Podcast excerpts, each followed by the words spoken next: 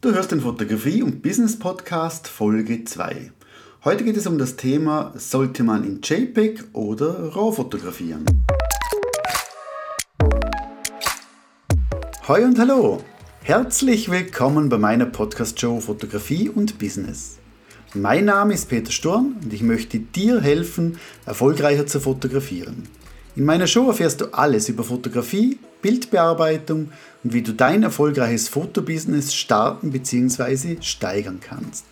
Lass uns jetzt gemeinsam loslegen. Ja, das Thema wird wahrscheinlich uns das Leben lang beschäftigen als Fotografen. Ist jetzt RAW oder JPEG besser?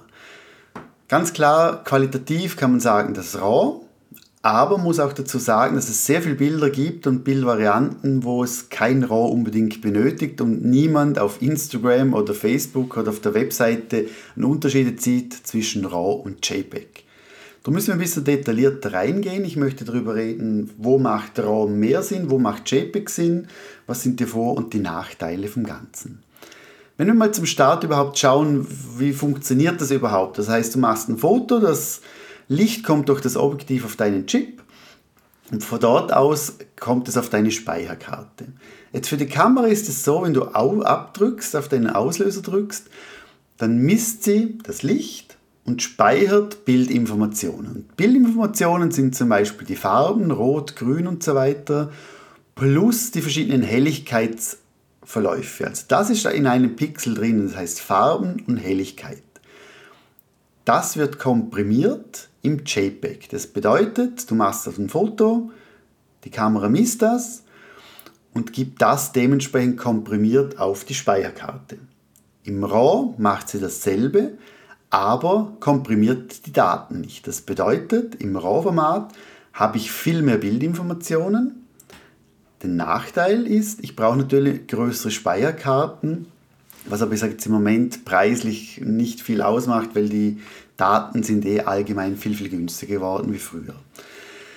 Was aber der Unterschied ist, wenn ich im JPEG fotografiere und dasselbe nochmal, die Kamera misst das Licht und ich kann in der Kameraeinstellung kann ich ja eingeben, zum Beispiel wie viel Schärfe möchte ich, wie viel Kontrast. Möchte ich das Bild schwarz-weiß, was für ein Weißabgleich, was für Farbenintensität, was für Farblux. Alles das kann ich in der Kamera einstellen. Und jetzt, wenn ich im JPEG-Format diese Einstellungen habe, misst die Kamera die jetzige Situation, Helligkeit und Farben, bringt es auf, meinen, auf meine Kamera. Dort wird dementsprechend die Einstellungen auf das vorhandene Bild drüber geschrieben, also Schärfe, Kontrast, Weißabgleich, Farben etc. Speichert und wird komprimiert. Pam, das Bild ist fertig. Im RAW ist es anders. Auch hier kann ich zwar bei der Kamera sagen, okay, ich möchte mehr Schärfe, mehr Kontrast, mehr Weißabgleich, ich möchte schwarz-weiß, äh, also anderen Weißabgleich, ich möchte schwarz-weiß, ich möchte mehr Farben. Auch hier, wenn ich abdrücke, sehe ich in meinem Display auf dem Vorschaubild dementsprechend die Änderungen. Ich sehe aus Bild schwarz-weiß zum Beispiel. Aber wenn ich die RAW-Datei dann anschaue, ist dementsprechend nichts geändert worden. Also es ist immer noch RAW. Nur ich sehe nur die Änderungen im JPEG-Vorschaubild auf der Kamera zum Beispiel. Das bedeutet, egal was ich bei der Kamera einstelle, ich sehe es zwar auf dem Display gerade, die Änderungen, aber die Datei selber, die gespeichert wird, ist immer noch roh. Das heißt, ich habe viel, viel mehr dementsprechend Funktionen und Möglichkeiten im Nachhinein, um diese dementsprechend zu bearbeiten. Jetzt geht es aber auch darum, und hier scheiden sie auch wieder die Geister, es gibt RAW-Formate, die je nach Anbieter natürlich anders aussehen. Gleich wie die JPEG-Bilder. Es gibt Kameras, da ist das JPEG-Bild so sensationell schon gut, dass es fast keinen Unterschied macht, ob ich jetzt RAW oder JPEG fotografiere. Das heißt, probier du mal selber aus, dass du sagst, okay, ich mache jetzt ein JPEG-Bild, ich mache ein RAW-Bild und vergleiche diese zwei, was gefällt mir besser, wo sind die Farbtöne, die Hauttöne besser und so weiter. Jetzt, wo liegen aber die großen Vorteile im RAW-Format? Das erste ist, ich kann den Weißabgleich im Nachhinein noch setzen. Das bedeutet vor allem, wenn ich jetzt, was ich jetzt bin jetzt in der Stadt oder egal wo in der blauen Stunde, fotografiere die blaue Stunde, dann habe ich verschiedene Lichtquellen. Es kann ein Scheinwerfer vom Auto sein, es kann eine, eine Lampe sein, eine Straßenlaterne, was auch immer. Ich kann dann dementsprechend den Weißabgleich so ab, abändern, dass er für mich, für meine Bildaussage dementsprechend perfekt ist. Das kann ich im JPEG nicht, dort ist die, der Weißabgleich fix. Ich kann zwar noch die Temperatur ändern, den Farbton ändern, also der Look kann ich ändern, aber ich kann nicht Anpassungen machen. Ich kann auch nicht den Weißabgleich punktuell dementsprechend anpassen. Das zweite ist, wenn ich im RAW fotografiere, kann ich selber entscheiden, wie viel Schärfe möchte ich auf dem Bild haben. Weil ich sage jetzt, wenn ich, auf, wenn ich gern geschärftes Bild habe und fotografiere im, im JPEG, dann wird das Bild mir schon geschärft. Wenn ich Pech habe, schärft es mir zum Beispiel Hauttöne zu viel oder zu, zu stark. Darum ist mir lieber, wenn es die Kamera nicht schärft, das Bild, und ich erst im Nachhinein dementsprechend dann das Bild schärfen kann. Und deshalb ist es wichtig, auch wenn du Bilder bearbeitest, dass im RAW-Format immer zweimal geschärft wird. Das heißt, einmal schärfen, wenn du mit der Bearbeitung beginnst und das zweite Mal schärfen, wenn du die Bilder exportierst in ein anderes Format, in eine andere Größe. Der dritte große Vorteil neben dem Bereich Schärfe, neben dem Bereich Weißabgleich, ist für mich auch noch die bessere, der bessere Dynamikumfang. Das bedeutet, du hast viel mehr Bildinformationen, ca. 20 bis 25 Prozent mehr Bildinformationen, teilweise bis 30 Prozent. Das bedeutet, du musst dir das so vorstellen, wenn du eine Datei oder ein Foto machst, dann hast du 100 Prozent Informationen, die die Kamera aufnimmt. Und wenn du jetzt bei der Aufnahme schon sagst, so liebe Kamera, du bist zwar super, mein Objektiv ist super, aber ich arbeite im JPEG und schneide dementsprechend schon einen Teil von den Informationen ab, weil sie komprimiert sind, dann fehlen mir gewisse Informationen, die ich benötige. Jetzt hier ist die Frage, wann fotografiere ich was? Jetzt haben wir gehört, wo kann ich die Änderungen machen? Also ich sage jetzt Weißabgleich Schärfe ist eigentlich Tag und Nacht eigentlich immer ein Thema. Dynamikumfang kommt vorwiegend dann sehr gut zum Tragen, wenn du schlechte Lichtverhältnisse hast. Wenn du das Bild sehr überbelichtet oder unterbelichtet hast, dann hast du im RAW-Format noch viel mehr Möglichkeiten, ein Bild zu retten, als wenn du es im JPEG fotografiert hast. Also von dem her ist wirklich so, du hast viel mehr Spielraum für Bilder noch zum Optimieren. Jetzt, wenn man mich fragen würde, Peter, wie fotografierst du oder wann würdest du was fotografieren? Also ich würde jetzt nie eine Hochzeit im JPEG fotografieren. Aus dem Grund, weil du immer schnell reagieren musst. Es kann mal sein, dass ein Bild überbelichtet ist, unterbelichtet. Das Hochzeitskleid ist zu weiß, man sieht keine Struktur mehr und dann kann ich das im RAW noch retten, was im JPEG nicht kann. Wenn ich Events fotografieren würde, würde ich im RAW fotografieren, weil ich immer unterschiedliche Lichtverhältnisse habe weil, äh, weil ich das Rauschen dementsprechend besser reduzieren kann und so weiter.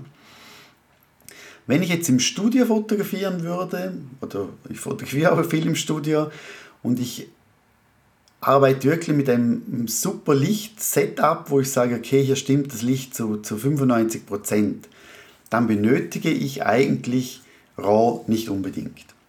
Also das heißt, je genauer die, deine Lichtqualität ist, je genauer die Belichtung, je, je niedriger die Gefahr, dass dein Bild äh, unter- oder überbelichtet ist, desto tendenziell eher kannst du mit JPEG arbeiten. Für mich ist es so, egal was ich mache, ich arbeite immer im RAW, einfach aus dem Grund, damit mein Workflow immer dementsprechend gleich ist. Wenn du jetzt sagst, okay, ich, wenn ich es schnell brauche, fotografiere ich mit JPEG, wenn ich, wenn ich Zeit habe, fotografiere ich im RAW, kannst du das gerne machen.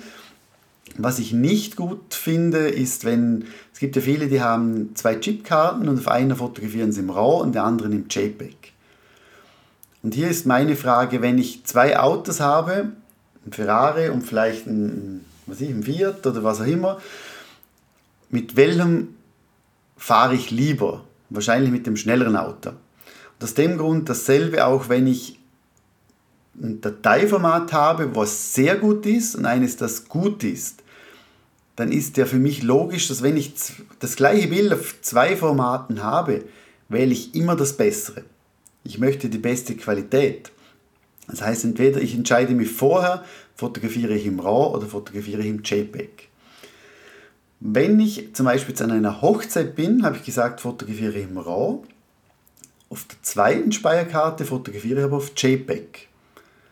Warum? Der Grund ist, da ich teilweise von äh, Trauzeugen oder Brautpaaren gefragt werde, Mom, du kann ich nicht ein paar Bilder haben schon für, für eine iPad oder Dia-Show. Und dann ist wichtig, dass ich JPEG-Bilder schon habe, weil mit RAW können die dementsprechend nichts anfangen. JPEG hat sicher den Vorteil, du kannst ein Foto machen, gibst es in den Computer, kannst das Bild gerade weiterschicken und hast viel Zeit gespart. Also Speicherplatz gespart, Zeit gespart.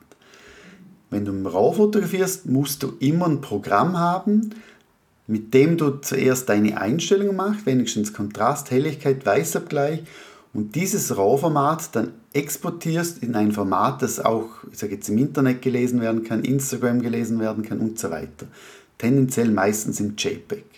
Also heißt schlussendlich schickst du die Bilder dann auch wieder in einem JPEG-Format weiter.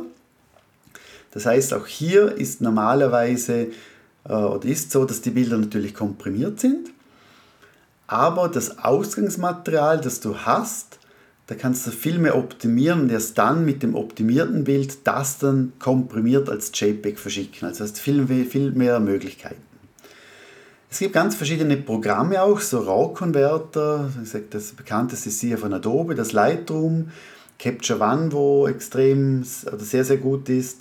Es gibt von jedem Kameraanbieter ein eigenes Programm zum Thema RAW-Converter. Ich glaube, hier musst du für dich einen Workflow finden, der für dich eigentlich perfekt ist. Also ich arbeite extrem viel mit, mit Lightroom. Wenn ich Workshops gebe, Capture One, einfach weil es schneller ist beim Tethering und so weiter und die Hauttöne nochmal besser kommen. Aber ich sage jetzt, mit Lightroom arbeitet mein ganzes Team und wir sind wirklich happy damit und ist wirklich sehr, sehr gut.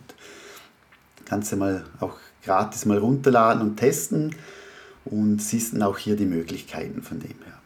Also ganz klar, stell dir die Frage, was fotografierst du? Möchtest du Zeit investieren für die Bildbearbeitung, ja oder nein? Ist es für dich, sind die Fotos für dich oder sagst du, es sind für Kunden? Also ich sage immer, je höher der Anspruch ist, desto mehr Spielraum musst du haben in der Bildbearbeitung. Hochzeiten, Businesskunden und so weiter. Also heißt, da ist für mich ein Must-Have das RAW. Wenn du fotografierst, dann fotografierst deine Familie, vielleicht mal Freunde, so Sachen, dann wird, würde es im JPEG reichen. Ich würde aber trotzdem mal sagen, du machst mal ein Shooting und probierst mal im RAW-Format zu fotografieren und versuchst diese Bilder mal zu bearbeiten, weil ich, so ging es mir früher, als ich mit RAW startete, hatte ich Angst, dass das Programm kompliziert ist und dass man nicht weiß, was muss man machen. Aber ein RAW bearbeiten ist ganz einfach, du importierst das Bild, dann steht Kontrast, Schärfe, Helligkeit, du drehst ein bisschen an den Reglern, schickst das Bild in JPEG und das Bild ist fertig. Also auch hier bist du ganz schnell und der Vorteil ist, du kannst auch hunderte Bilder mit einem Klick dementsprechend dann auch synchronisieren aber es braucht mehr Zeit. Ist aber auch spannender, weil du natürlich, wenn du mehr Zeit brauchst, dich auch mehr mit deinen Bildern auseinandersetzt und dementsprechend schneller Fehler findest, die du dementsprechend dann bei der Bearbeitung optimierst und beim nächsten Shooting dementsprechend mehr darauf achtest.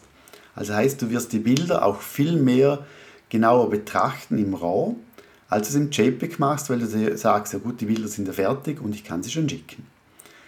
Wenn du noch Fragen dazu hast zum Thema RAW oder JPEG, du kannst mir auch gerne schreiben auf peter.shooting.ch. Ich hoffe, die Folge 2, das heißt das erste Mal, dass ich ein Thema ja, besprochen habe, gefällt dir so. Wenn du Wünsche hast, Ideen, schreib mir. Ich bin da und bis zum nächsten Mal.